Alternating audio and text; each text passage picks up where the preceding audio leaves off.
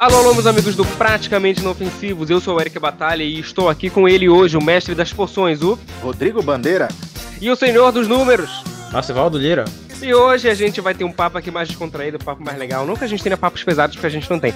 Mas hoje a gente vai ter aquela conversa marota que a gente gosta tanto sobre filmes, mais especificamente sobre continuações de filmes. Mas se, por favor, explica aí que eu me enrolei tudinho. Que nós já, já falamos de filmes em diversas ocasiões, mas só a gente falou bastante sobre os tão conhecidos remakes e reboots. Para quem não sabe, a gente já falou sobre esse assunto, tem aqui no nosso podcast, num episódio que eu não lembro agora o número, e nós falamos também no nosso canal do YouTube, que é o Praticamente Inofensivos. Lá nós listamos alguns remakes, nós tivemos uma discussão né, sobre o que seria remake e basicamente resumindo, o remake é quando você tem uma ideia, tem um filme em determinado período e tempos depois você decide fazer novamente esse filme para uma nova geração, nova tecnologia, com novos recursos para poder chamar um novo público.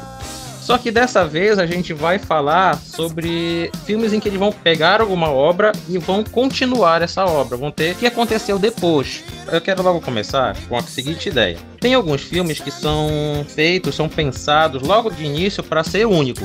E aí, quando eles decidem fazer a continuação porque fez sucesso o filme, às vezes dá certo essas continuações e às vezes não dá. E eu quero logo puxar um dos filmes nesse assunto, que é o De Volta para o Futuro.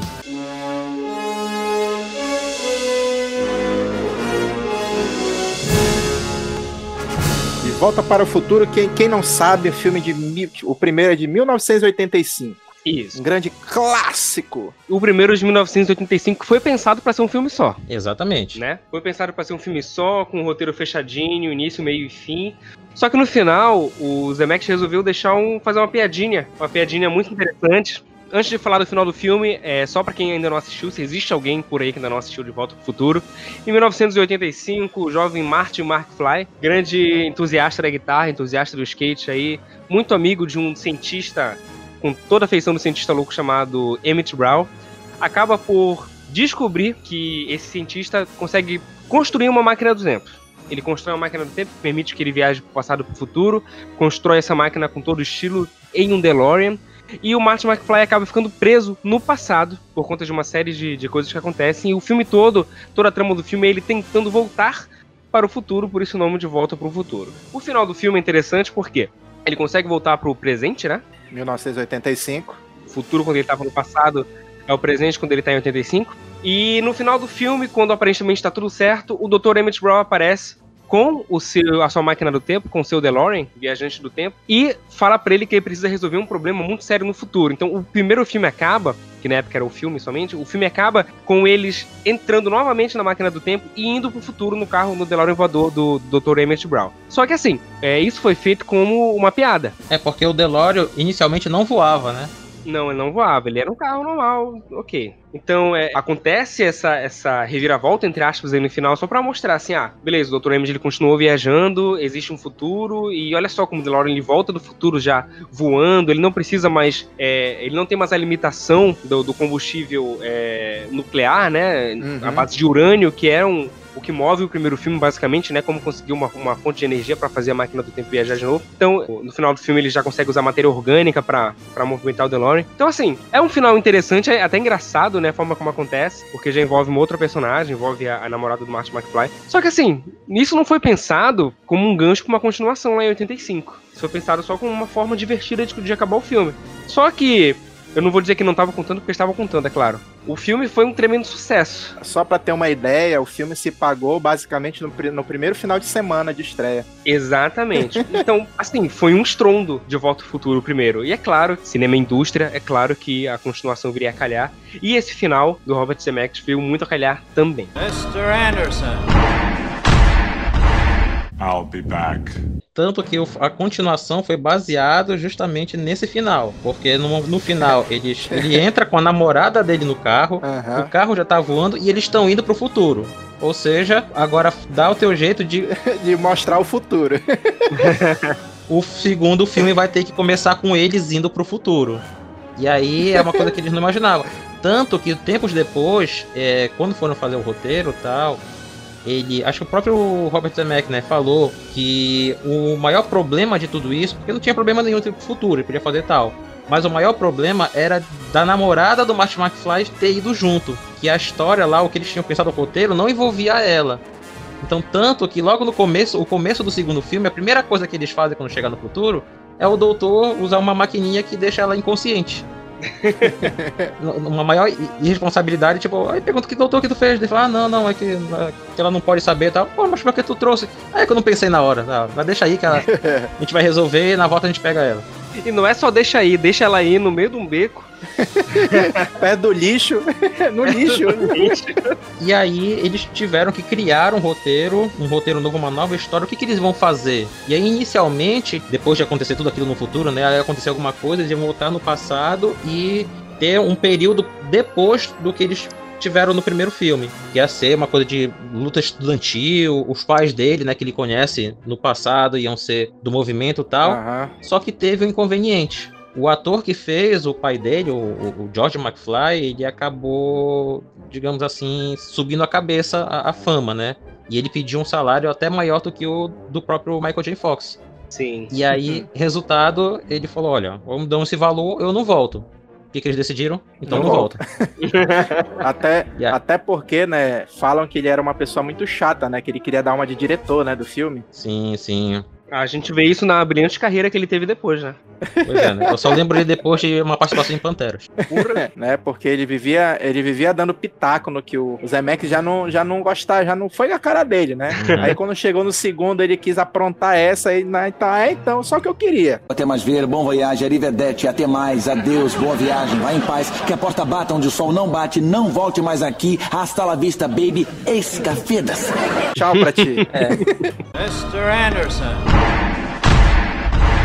I'll be back.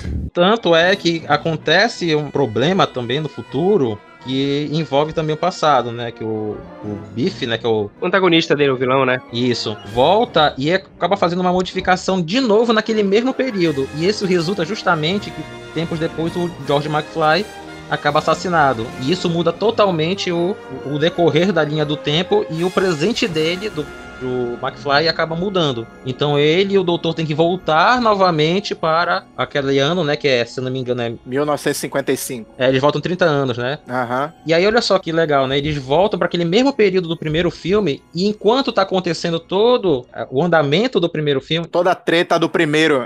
Isso. Ele tá pelos bastidores, vamos dizer, por trás, ou seja. Tentando resolver outra treta. Exatamente. E tomando cuidado para não se ver lá, né? Porque isso ia acabar é, ferrando com, com tudo. Com, então. Com, senão, se você, se você encontrar com você mesmo, você vai acabar com. Vai acabar tendo conflito no espaço contínuo do tempo. Isso. Uma coisa assim que, o, que o doutor fala. Assim posso sair, você me mostra a cidade. Morte. Isso está totalmente fora de cogitação. Não pode sair desta casa, não pode ver ninguém e nem falar com ninguém. Se falar, isso pode ter sérias repercussões nos fatos futuros. Você entendeu? Mr. Anderson. I'll be back. É, eu acho interessante porque o. Assim, como um roteiro feito, não, não previamente pensado, né? Tinha tudo para ser uma coisa genérica, né? Ah, vamos pro futuro, vamos resolver um problema do futuro e tudo mais. Só que a produção do filme foi, acertou tanto nessa questão de trazer pro passado e misturar as duas histórias. Assim, eu vejo, eu não consigo ver o, primeiro, o De Volta ao Futuro um filme só e, sei lá, e ver o segundo, o terceiro, assim, sempre que eu pego para ver, eu me programo porque eu gosto de ver os três em sequência. Sim, sim. Porque os três, mas especialmente o primeiro e o segundo, eles são uma história só completamente entrelaçadas. Já te dizer, o terceiro, assim, tu, é, tu vai na fé. Isso. O, o, terceiro tu vai na fé e tal, mas. mas o, o, primeiro, o primeiro e o segundo, quem não sabe das histórias dos bastidores, tem a impressão que vocês tivessem sido gravados juntos. Isso, é verdade. Mas na verdade, o que foram gravados logo em sequência, bem juntos, foram justamente o segundo e o terceiro, né? É, até porque, eu, eu se eu não me engano, eu li a história do terceiro ela foi pensada primeiro do que o segundo, entendeu? Hum. A história deles viajarem pro, pro, pro Velho Oeste, ele já tinha essa, ele já tinha tido essa ideia. Entendeu? Se eles fossem fazer um outro filme, talvez tivesse, tivesse a oportunidade de fazer outro filme, eles queriam fazer no Velho Oeste. Podia ter acontecido, se não fosse o final do primeiro. Se não fosse o final do primeiro. se não tivesse tido a piada do primeiro. Sim. Pra tu ver, né? No primeiro filme ele volta 30 anos, segundo filme ele avança, sei lá, não sei se fosse os mesmos 30 anos. É 2015 que ele vai no segundo, né? Ou seja, esses períodos de 30, 30 tá que nós estamos vendo bastante, que nós vimos recentemente muito numa outra série, né?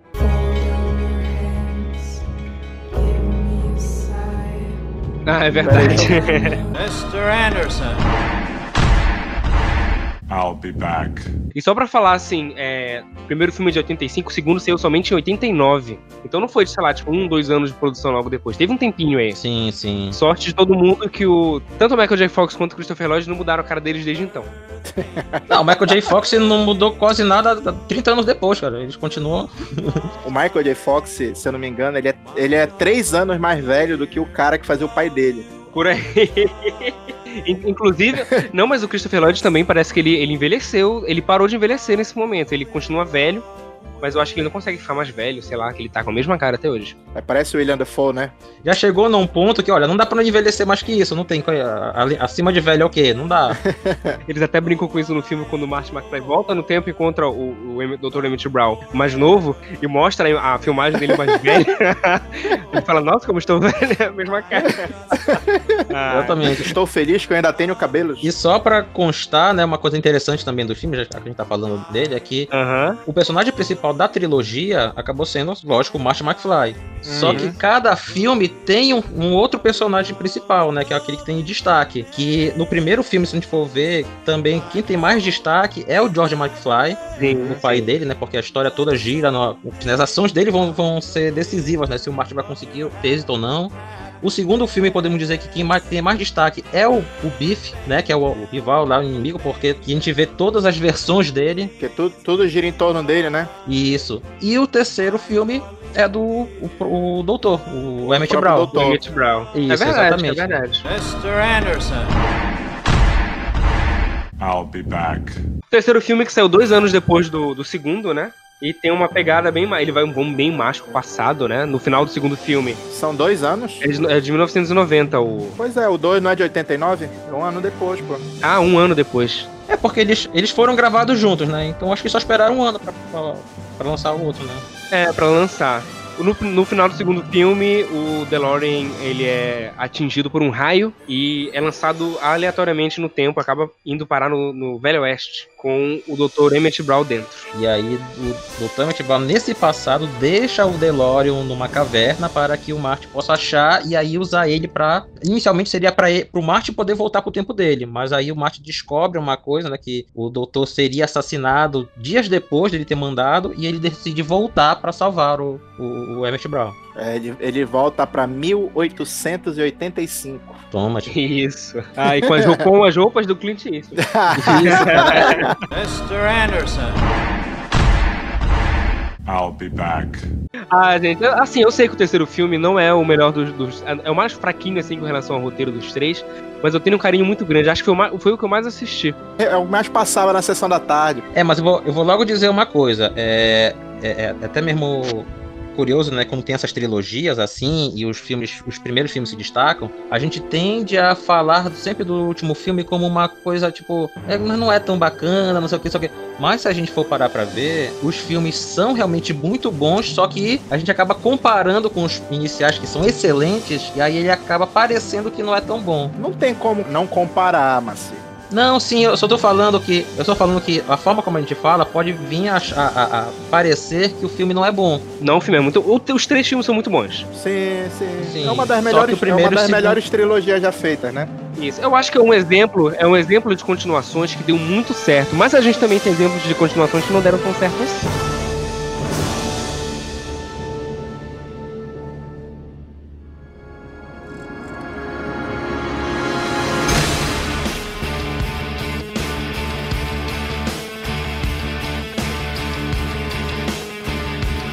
Outro filme que também foi feito pra ser único, o filme é excelente e decidiram fazer as continuações, que é o Matrix.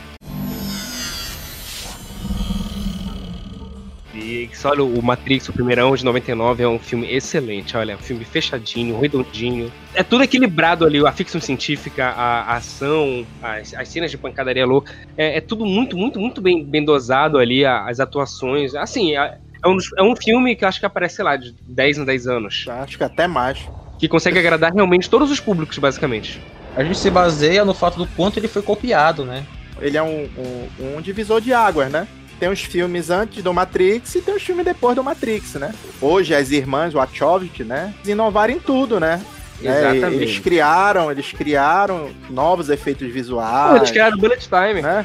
Pois é, Aham. então. Que ficou tão batido, né? E todo mundo referencia tanto que, que eles mesmos não usaram mais nas, na- nas, nas sequências, né? É verdade.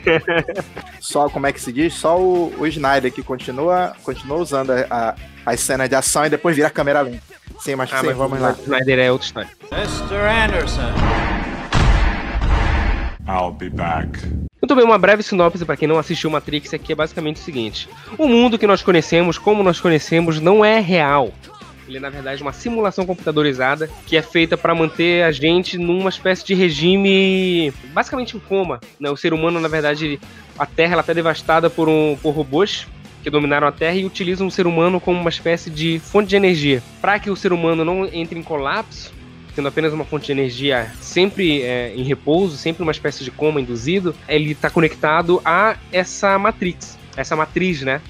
Que é a simulação do nosso mundo. Então, o personagem principal ele se descobre no meio de uma, de uma resistência de humanos que acordaram no mundo real e estão querendo colocar a Matrix abaixo e acabar com o domínio das máquinas. E aí, aí começa a onda toda. É o mito da caverna, né? É o mito da caverna, exatamente. Pois é, ele é, ele é tão rico, tão rico que até ideias de filosofia tá no meio do filme. É muito louco.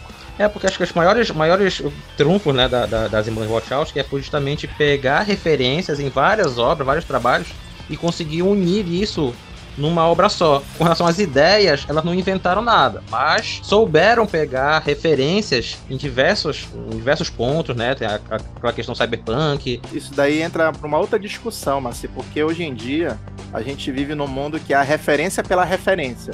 É verdade. Que é a famosa cena lá do Guerra Civil, que o, que o Homem de Ferro lança o raio e o capitão defende com o escudo, que é uma cena do quadrinho. Ah, porque essa cena tem no quadrinho, que é de, ah, a referência e tal.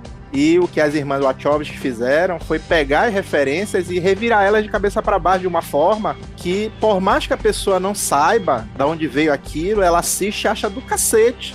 E o dia que ela pesquisa sobre, ela acha mais do cacete ainda. Na verdade, gente, o cinema basicamente é isso, né? O cinema é, ele, ele é uma eterna metalinguagem de coisas que foram feitas antes, que são, são é, repensadas para públicos novos, né? O cinema ele vai se reconstruindo assim, daí que vem, daí que vem a originalidade. Mas quando a referência, Eric, ela só funciona para quem, pra quem já conhece os conceitos, ela acaba sendo a referência pela referência. Não, esse é exatamente o que eu tô falando. Que quando a gente pega isso que já foi feito e consegue trazer público novo numa nova linguagem e, enfim, utilizar isso narrativamente, que aí que se criou novo, eu acredito. Algo novo. Então podemos dizer que elas pegaram conceitos diferentes e jun- Sim. uniram e fizeram Sim, essa sim, obra. sim, sim. Eu acho que seria melhor. Em vez de referência, seria conceitos, né? Uhum. Elas pegaram várias coisas que eles gostavam, né? Isso aqui é bacana, isso aqui é bacana, e, co- e costuraram isso de uma forma que aparentemente tudo é novo, mas na verdade é um conjunto de ideias que, ela, que, que elas tiveram durante o, o- a vida delas toda consumindo a cultura pop e outro tipo de cultura, né? Sim, sim. né? Tu tens, tu tens lá a justificativa do, né? Por exemplo, quando o cara tá muito acostumado com filme cinema americano, né? E vai assistir um filme, um filme chinês que os caras, Voam. os caras praticamente voam, né? Aí o cara, ah, olha que só mentira esse filme. Aí eles gostavam desse tipo de filme. Aí eles mostraram por que lá no filme deles aquilo é possível, né? Que é uma simulação de computador, então tu pode quebrar as regras, etc. É muito louco, cara. É muito louco o que eles conseguiram fazer. Mr. Anderson. I'll be back.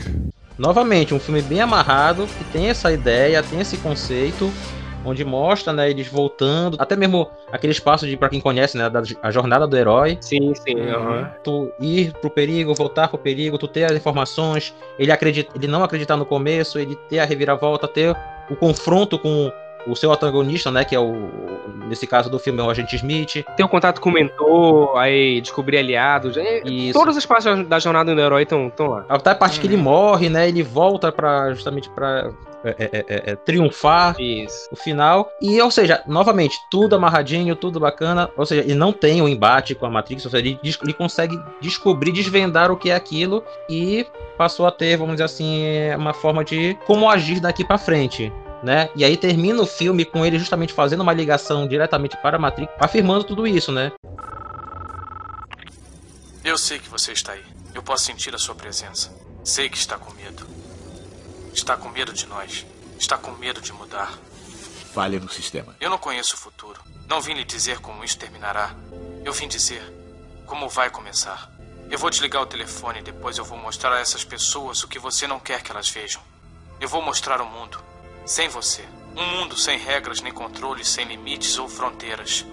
Um mundo onde qualquer coisa é possível. O que haverá depois, você vai decidir. E, coincidentemente, mais uma vez, eles, para ter um, um, um, fechamento impressionante, né, eles botam ele com.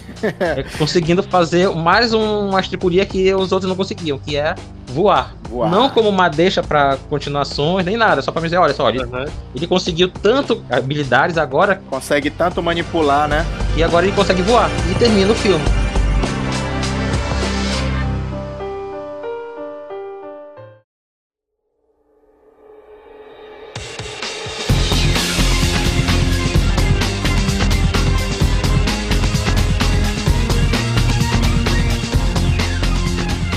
Sabe o que eu acho interessante sobre esse filme? E já trazendo um pouco sobre o porquê de eu achar as continuações de repente não, não, não foram tão interessantes assim. Eu acho que Matrix é um filme sobre a descoberta, como o falou, é um filme sobre sair da caverna, uhum.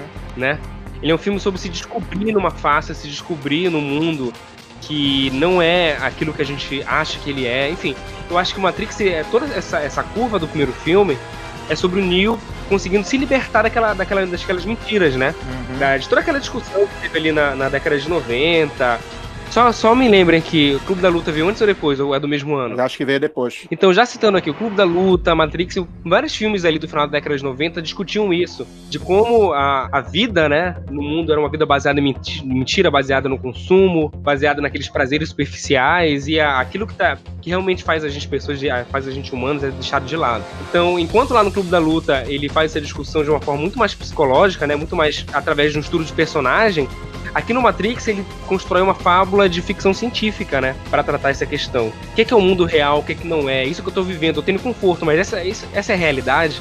Então acho que o primeiro Matrix ele é justamente isso, é o Neo se descobrindo e, e, conseguindo se libertar dessa, dessa caverna, mas não necessariamente destruindo essa caverna. Eu acho que, não sei se ele tinha ali nesse primeiro filme o intuito de ah, realmente conseguir acabar com a Matrix, conseguir acabar com a Matrix para todo mundo, mas dele se libertar enquanto uma libertação individual, enfim. O que nos, nos outros dois filmes já, já é deixado mais de lado. Essa filosofia é deixada mais de lado. Mr. Anderson. I'll be back. É, o, o, segundo e o terceiro já, já se torna uma mega produção hollywoodiana, né? Não que o primeiro não, não tenha sido uma mega produção, mas eu tô dizendo no, no sentido de que a gente tem que salvar o mundo, porque a, a humanidade tá em perigo, entendeu? Aquele negócio megalomaníaco, sabe? Pegaram a profecia do, do Salvador e ele, elevaram demais. Só que assim que as coisas foram sendo feitas de, de, uma forma que, que parece assim que eles não pensaram muito bem no, de como, como, como é que ia terminar isso daí. Não, concordo contigo. Assim, eu acho que não são filmes ruins, mas assim, são filmes de ação muito bons, com, muito bem coreografados, muito bem produzidos. Pois é, mas ficam, mas ficam, muito, ficam muito aquém do primeiro, né? Muito, muito aquém do primeiro. Muito, muito aquém do primeiro, porque o primeiro ele consegue unir um grande filme de ação com uma mensagem que tu fica pensando. É verdade. Não é tanto que sai o livro e tu vai no YouTube e tem diversas palestras falando sobre o que, o que é a Matrix, né? Quais são os conceitos dentro do filme do Matrix. É, é, é um filme que até hoje ele é discutido. Mas só o primeiro. O segundo e o terceiro, eles, eles basicamente é como se respirasse pelos tubos da ideia, das ideias que foram plantadas no primeiro. Sim, é, é mais ou menos. E, aca e acaba se tornando um, um, um, filme de ação. Isso. Né? Tanto que quando tu, tu assiste a primeira vez o filme, aí o segundo.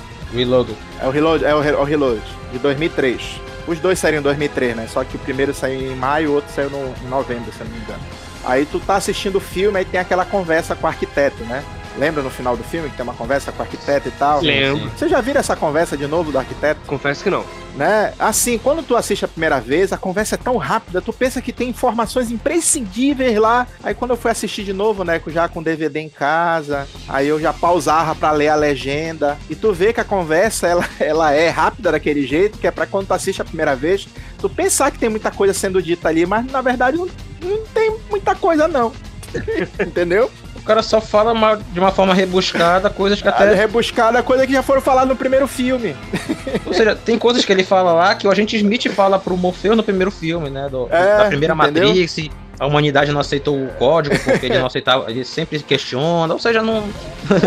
Realmente, os conceitos e ideias não estão mais presentes no, no- nos filmes seguintes. Ai, ai. Até quando, olha só, e até quando eles apresentam, tem uma coisa lá que eu achei até interessante, que é aquela ideia dos lá dos capangas lá que ele vai lutando, que tem representações que seriam vampiros e lobisomens, né? Sim. E os fantasmas, que pra mim eu achei uma coisa interessante, né? Que ele fala que, ah, quando você ouve essas histórias de fantasmas, lobisomens, ou o quê, nada mais são do que programas que ficaram obsoletos e foram descartados. Poxa, eu achei uma coisa interessante, que podia ser mais explorado, Explorado. mas não foi. Foi, foi descartado porque.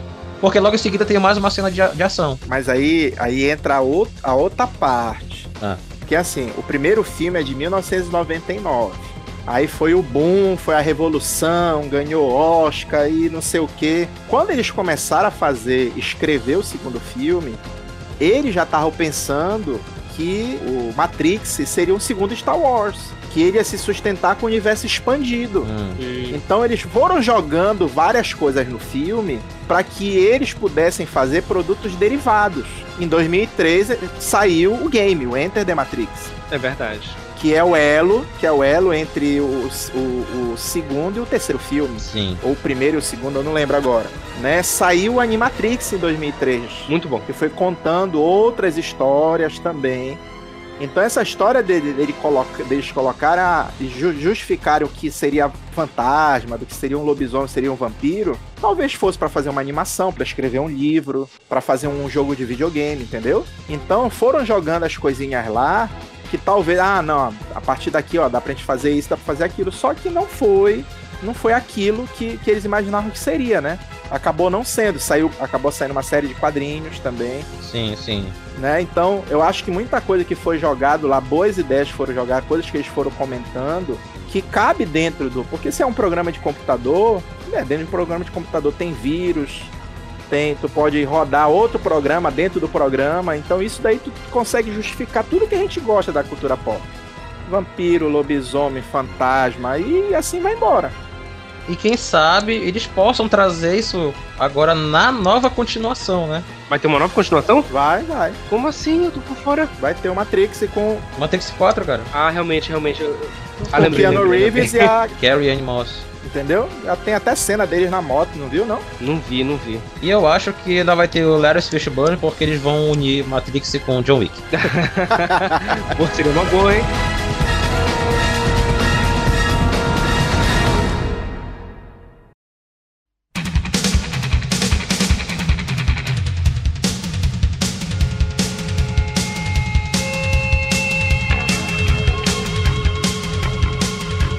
É, e tem, e tem aqueles filmes que, que tem o primeiro, tem o segundo, e depois tenta fazer um bocado e não dá certo. Vocês sabem de que, de que filme?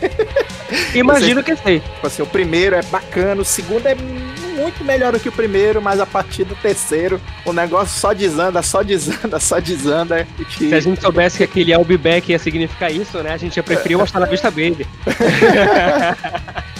Pois é, pessoal, nós temos o, o, o clássico Exterminador do Futuro.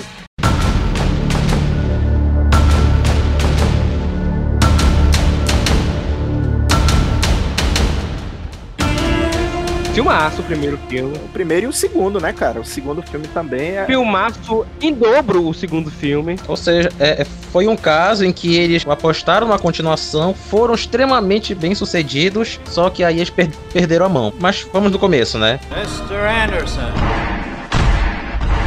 I'll be back. Então, pra quem não assistiu o filme Exterminador do Futuro, a sinopse é mais ou menos assim. O filme começa num futuro muito distante, onde as máquinas dominaram a humanidade, né? Através de um programa de computador chamado de Skynet. E existe uma resistência, existem alguns poucos seres humanos que estão tentando derrotar as máquinas. E a Skynet tem a ideia de mandar um robô pro passado para matar a mãe, a geradora do líder da resistência, que é a Sarah Connor. A resistência, descobrindo esse plano da- das máquinas, manda um humano para proteger a Sarah Connor, que seria o Kyle Reese. E aí desenrola toda a história no presente de 1984 do embate entre o Caio protegendo a Sarah Connor e o Exterminador tentando matar a Sarah. Eu acho muito interessante no filme que ele tem uma premissa muito simples, assim, na execução toda dele. Ele é um filme de gato e rato. É uma caçada ali, é o Exterminador caçando a Sarah Connor e Kylo Reese tentando proteger ela. Ela descobrindo um pouco sobre o futuro, né? Ele descobrindo sobre o presente. Então tem essa, essa dinâmica aí de, de descoberta. Enquanto tem aquele vilão imparável, né? Interpretado pelo grande carismático Arnold Schwarzenegger, que é o, o, vilão sem a moral, né? Sem a ética, que só tem um objetivo que é cumprir esse objetivo. Então ele é imparável, ele tá sempre seguindo em frente, assim. Ele é aquele, aquele, aquela ameaça que realmente dá medo, porque não tem como recorrer a qualquer bondade, porque ela não existe. O primeiro filme, ele é muito bem feito, ele é muito divertido. Mas assim, é, eu não sei, ele não se destacou tanto enquanto filme de ação. Eu não sei na época, né? Porque, eu, enfim, eu não tava vivo. Mas eu, vi, eu sempre ah, via todo mundo falar sobre Exterminador do Futuro aqui, Exterminador do Futuro ali. E eu sempre imaginava, assim, uma obra monumental, enfim, uma parada que ia mudar minha vida. E eu fui assistir e eu achei só divertido. É, mas o, o primeiro, eu acho assim que ele pega mais pelos conceitos, né? os conceitos relacionados assim a questão de da questão da viagem da própria viagem do tempo da questão do ser humano enfrentar a máquina querendo ou não, para 84, os efeitos especiais do Cyborg lá, quando ele perde a, o corpo de ser humano e aparece como o robozão lá e tal, aquilo, aquilo foi muito marcante para a época. Então são coisas assim, são pequenos pontos que se tem no filme que se uma pessoa for assistir hoje, né? Assim, olha ali, né? Mas pra, tem que se transportar para 84, para tudo que ele apresentou nessa época. É, porque também eu acho que ele, mostrou, ele se apresentou bem, fez muito bem com aqueles recursos e principalmente os efeitos que tinha na época. Uhum. Né? Porque esse efeito que ele falou é o do stop motion e tal. Ou seja, foi muito bem feito todos esses conceitos visuais. Aí já a continuação já veio para inovar. Já mostrou coisas que aí sim surpreenderam o pessoal da época de uma forma bem maior. Mr. Anderson. I'll be back. Agora, só para só uma, uma pequena curiosidade, né? Dizem, né? Dizem as mais línguas que uma das inspirações pro, pro Exterminador do Futuro foi aquela história do X-Men, Dias de um Futuro Esquecido. Faz sentido. É, mas o Cameron diz que ele não, não nunca leu a HQ antes de fazer o, o, o, filme, né? Ele já foi saber da HQ depois, né? Isso que ele fala. É que nem o Rony nunca leu Senhor dos Anéis também. Porque se tu, se tu fores ver, o plot é bem parecido, pô. Uhum. Sim. Né, o futuro tá todo mundo ferrado e manda alguém pro, pro passado para tentar mudar o que vai acontecer no futuro. E o, e o Cameron, ele vendeu o roteiro por um dólar. Um dólar. Você sabia disso? É mesmo? Ele escreveu, escreveu o roteiro e apresentou para um agente dele, o agente não gostou, eles brigaram, e aí ele mostrou para um outro agente, só que a condição era que se ele lesse, ele gostasse, na hora que ele fosse vender o roteiro para um estúdio, a condição é que ele fosse o diretor. Interessante. Hum. Cara esperto, cara esperto. É, e nessa época ele morava num carro. então foi a última cartada também. A outra curiosidade, tem duas versões, né, para essa história, né, que o Arnold, ele foi, ele foi escalado primeiro para ser o, o cara que vai proteger a Sarah, né? Aí tem uma versão que o Cameron, quando conversou com ele, viu que ele podia ser o exterminador. E ele teve que convencer o Arnold a ser o exterminador porque ele não queria ser vilão, ele queria ser o herói. Até então ele sempre foi, né? Aham. Uhum. E a outra versão é que ele leu e disse que queria fazer o Exterminador. Dessa versão eu vi que ele, ele dava muitos, muitas dicas, né? De olha, o Exterminador tem que fazer isso, eu acho que o Exterminador tem que fazer aquilo, tal, tal. Aí o, o James Cameron falou: olha, cara, então tu que vai ter que ser o Exterminador, porque acho que tu vai poder fazer exatamente o que tu tá falando. Mr. Anderson. I'll be back. Pois é, então só, só pra, pra galera que não assistiu também, né? Então, no final do filme, o Terminador derrotado, o Kyle Reese morre, mas não antes de se envolver com a mãe do, do, do John Connor, com a Sarah Connor, e os dois gerarem, né, o, a, a, criança. Dando origem a um dos, dos paradoxos mais discutidos né, na cultura Isso. pop. Exatamente. Se ele veio do futuro para poder salvar o, o, o... o John, como é que ele gerou o John? Exatamente.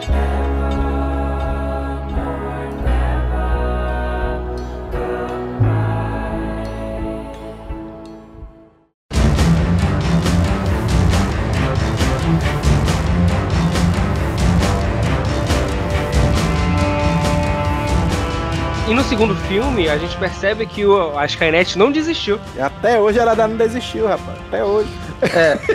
Exatamente. Calma a aí, calma aí. lá. Ela não desistiu dessa empreitada aí de matar Sarah Connor, mandou outro exterminador já mais avançado. Só que a resistência já ali já conseguiu um hacker que conseguiu reprogramar um, um exterminador para poder proteger Sarah Connor. Então, no segundo filme a gente tem dois exterminadores no passado. Um interpretado pelo Schwarzenegger, que foi Pro- reprogramado. reprogramado para proteger Sarah Connor. Então agora ele já não é vilão, ele é herói. E temos o Temil como o, o grande vilão da história no, no- no presente, de 1980 e quanto, eu não lembro. é, interpretado pelo Robert Patrick. O filme, ele é de 91. 91, 30 de agosto de 91.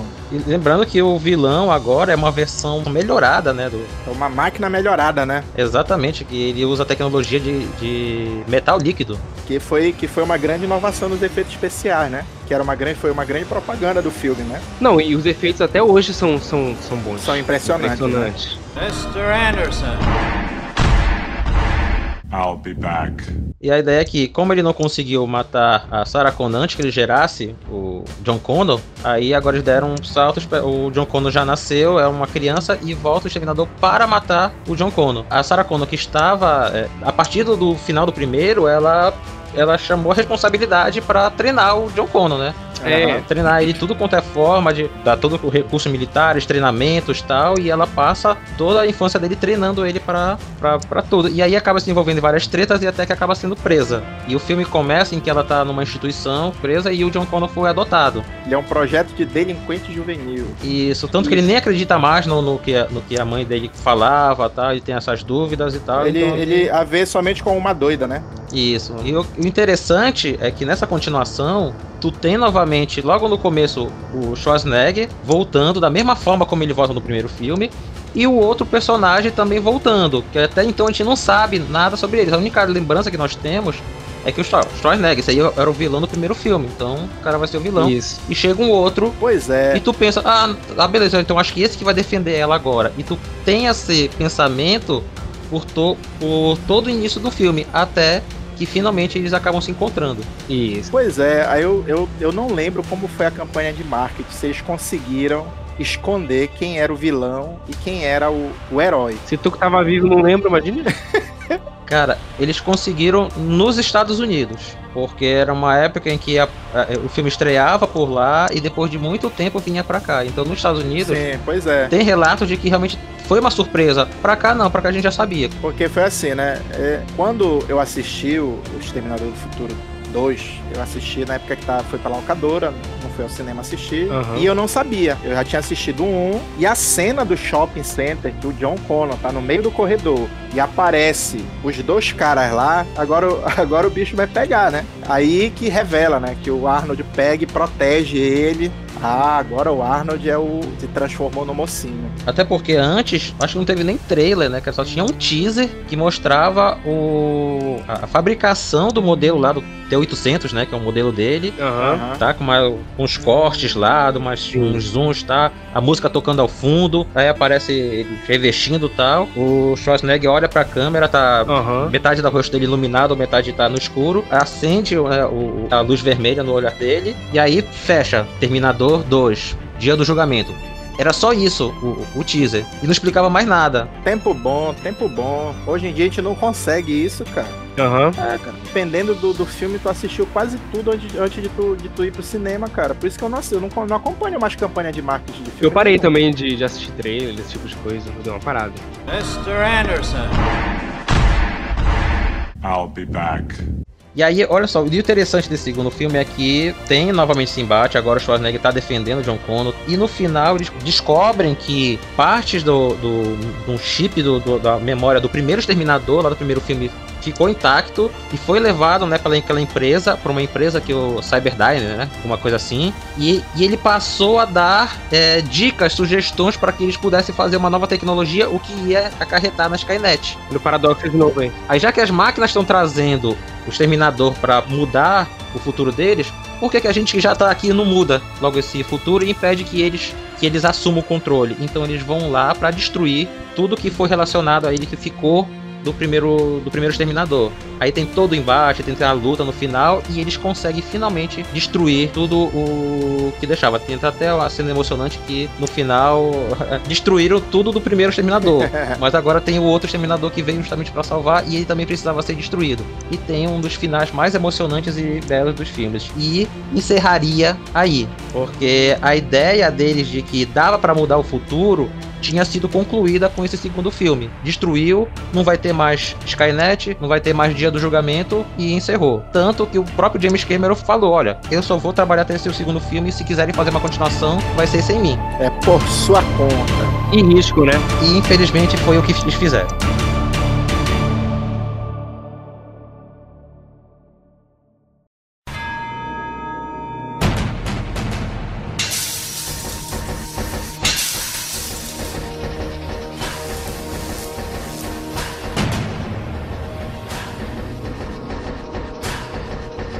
Exterminador do Futuro 3. Já sem o James Cameron, uma outra ideia que, enfim, falem aí que eu nem, nem gosto muito de falar. eu vou conversar um negócio aqui. Eu não lembro de nada desse filme porque eu me recuso a ver ele de novo. O filme ele é de 2003. Eles trabalham com o conceito já daquela, daquela história de que, independente do que se faça, vai ter o Armagedon. Sim. Uhum. Então, se a pessoa, se a gente já teve a ideia de que lá no futuro as máquinas tomaram conta da Terra, não interessa o que tu faça aqui no passado, tu não vai conseguir mudar isso daí. Uhum. Só que o, o filme começa com o John Connor já adulto, sendo merda. Exatamente, né? Já é a primeira coisa que revolta no filme, né? Como é que o cara vai ser o líder, o líder da rebelião e é um cara todo cheio de, de incertezas. Aí já joga aquela história que ele teve uma infância traumática. Uhum. É, já, já é o, o, início da geração mimimi, sabe? Mr. Anderson. I'll be back. O que é que acontece, né? O filme começa como se no dia que ia acontecer o juízo final. Uhum. E não aconteceu.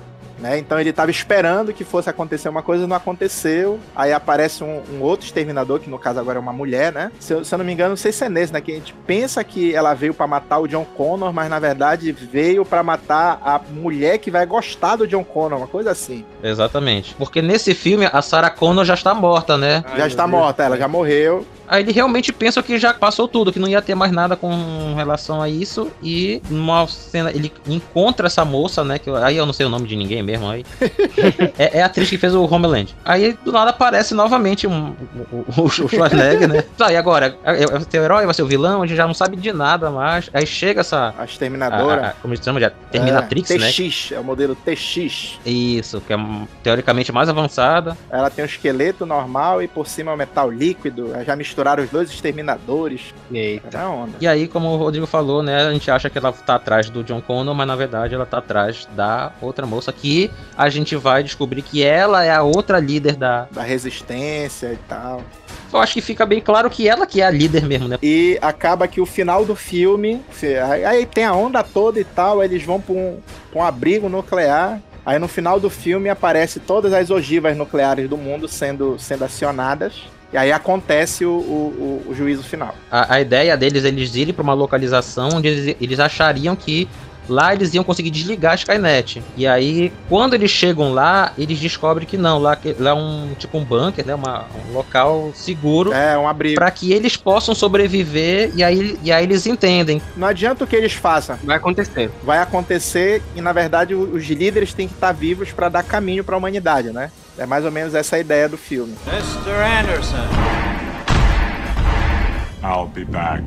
A gente contando parece até interessante, né?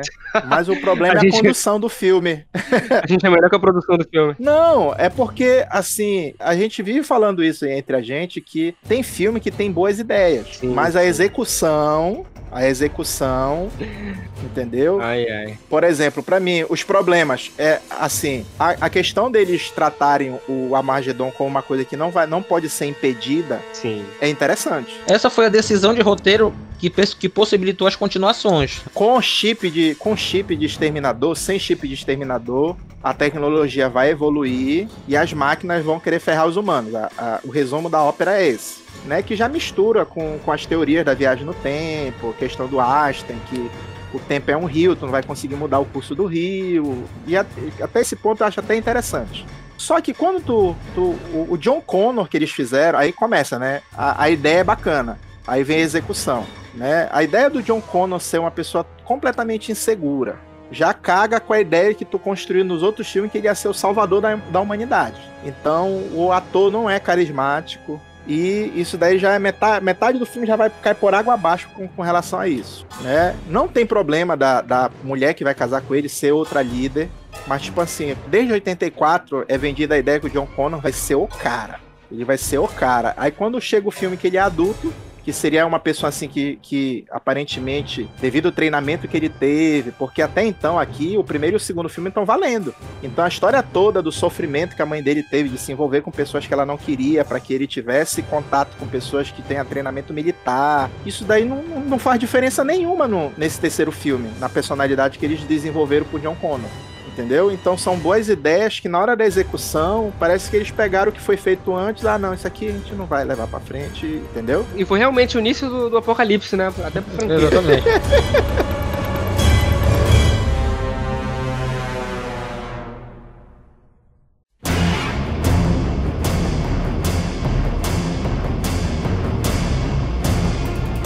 ficou essa ideia. Poxa, mas e aí, o John Connor, como é que ele fica bom? Como é que ele vai mostrar que ele é o salvador, tal, tal? E aí... Aí tem, eles tiveram outra ideia.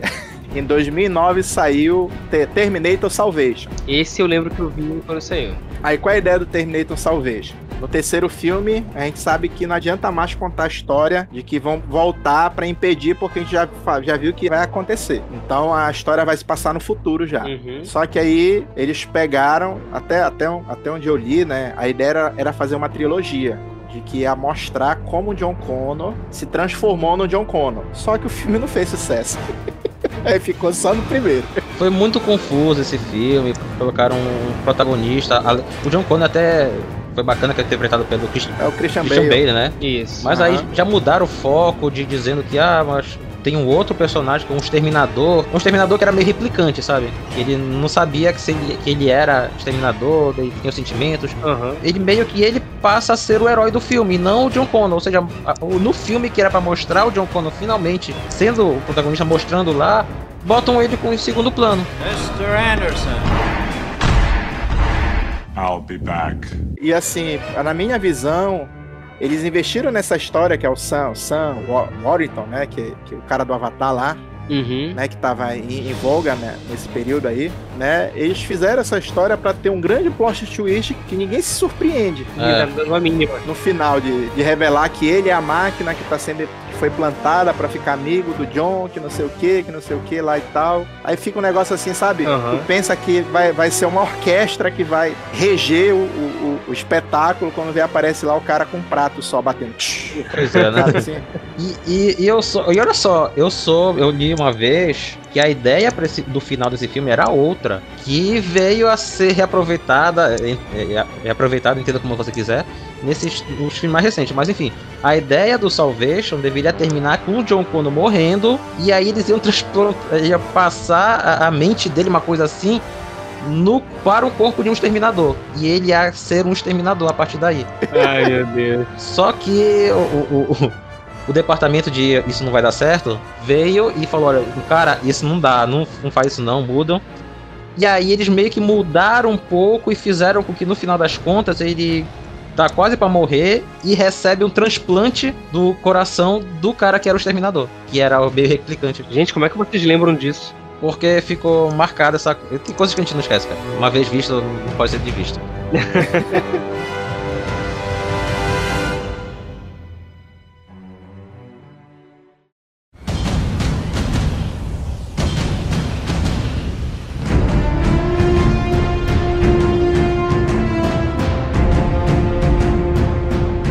como a gente trabalha com viagem no tempo, até quando não tem viagem no tempo, faz viagem, inventa viagem no tempo para consertar as cagadas. Uhum. Em 2015 a gente tem Terminator Genesis. Uhum. Que esse aí já chutou tudo quanto é co qualquer coerência que ainda restava dos filmes anteriores, das ligações, ele chutou pra, pra, bem longe, não tava nem aí.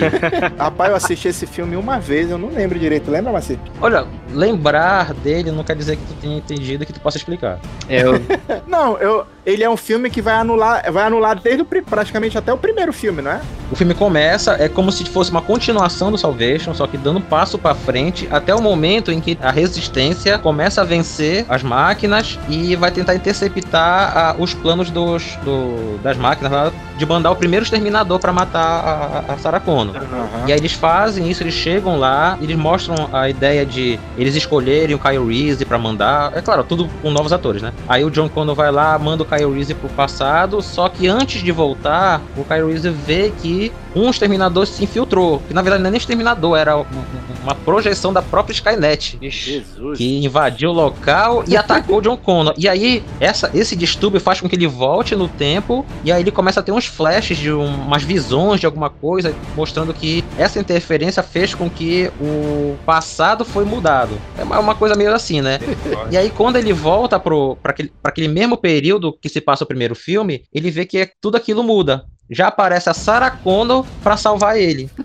E aí ele fica todo estranho, mas peraí, eu, eu vim aqui pra salvar ela, mas ela tá me salvando. E aí é revelado que quando a Sarah Connor era criança, foi mandado um exterminador pra matar ela e um outro exterminador pra salvar ela. E aí, desde a sua infância, ela foi treinada por esse outro exterminador, Que é o Schwarzenegger. que é o Schwarzenegger. É nesse filme que ela chama de papi pra ele, né? né? Exatamente, nesse mesmo. Mr. Anderson.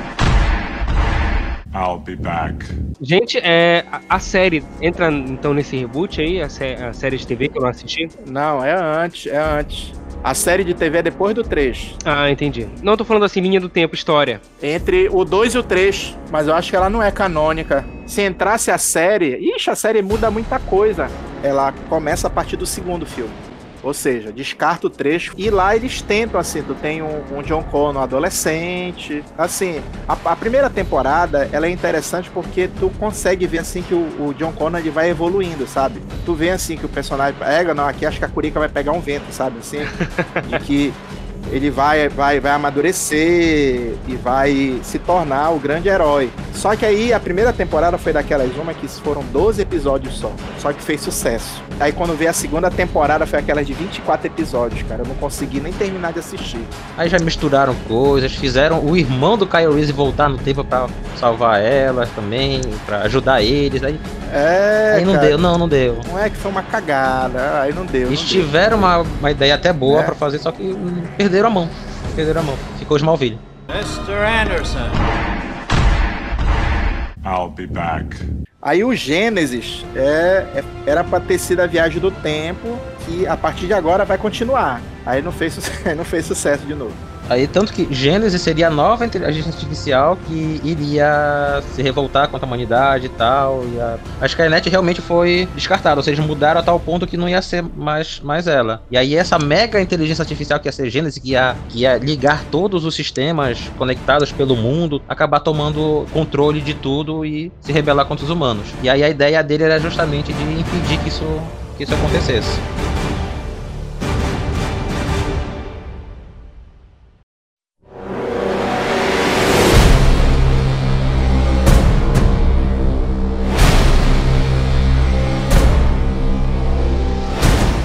Depois de 2009, depois de Genesis, a gente vai ter o próximo só em 2015, né? Destino Sombrio? 2015 não. 2019, 2019, 2015 é o, é o Salvation. Ô, ô, caramba, tô todo perdido. 2015 é o É o Gênesis. Gênesis, é o Gênesis. 2019, Tanto Destino do- Sombrio. É tanto filme. Ah, mulher continuação, chega da raiva. Cara, eu, eu assisti, mas não lembro quase nada do filme também. Eu também. Eu não assisti esse último. No Gênesis eu falei, chega. Eu vou te ser sincero, eu vou até baixar pra assistir. Tem cena de ação bacana nesse filme, as cenas de ação são fias. Eu lembro o seguinte, cara. Ele é melhor que o Gênesis. Essa, essa é a única recordação que eu tenho. Pois é. Tá bom, vou baixar. É, bora, bora dar logo o spoiler pro Eric. Menos de meia hora do filme, eles matam John Connor. Olha, por que já? Na verdade, é o começo do filme, né? É ele e a Sarah Connor com os, visuais do segundo filme, né? Chamaram. Aham. Não sei se fizeram uma computação gráfica ou chamaram o mesmo ator pra captura de movimento, não sei. E eles estavam lá numa praia até finalmente acabou. Acho que passou o dia, a data lá do dia do julgamento e eles relaxaram. É. Porque, não, agora conseguiu. E aí de repente estão lá e aparece mais uma versão do Schwarzenegger. só que dessa vez pega de surpresa e pá! E atira mesmo. É, mandaram de propósito porque o menino tinha ficado afeiçoado a ele, entendeu? Aham. Sim, sim. Aí ele chegou lá, ele pensou que, que ele mesmo tinha mandado pra ele um presente. Como se os, os produtores, os diretores chamaram e falou, olha, John, a gente tentou ao máximo, a gente não tá conseguindo convencer de que tu é a solução, então sai. E aí, agora uma outra moça que seria a líder da resistência, não é isso? Ah, não lembro agora.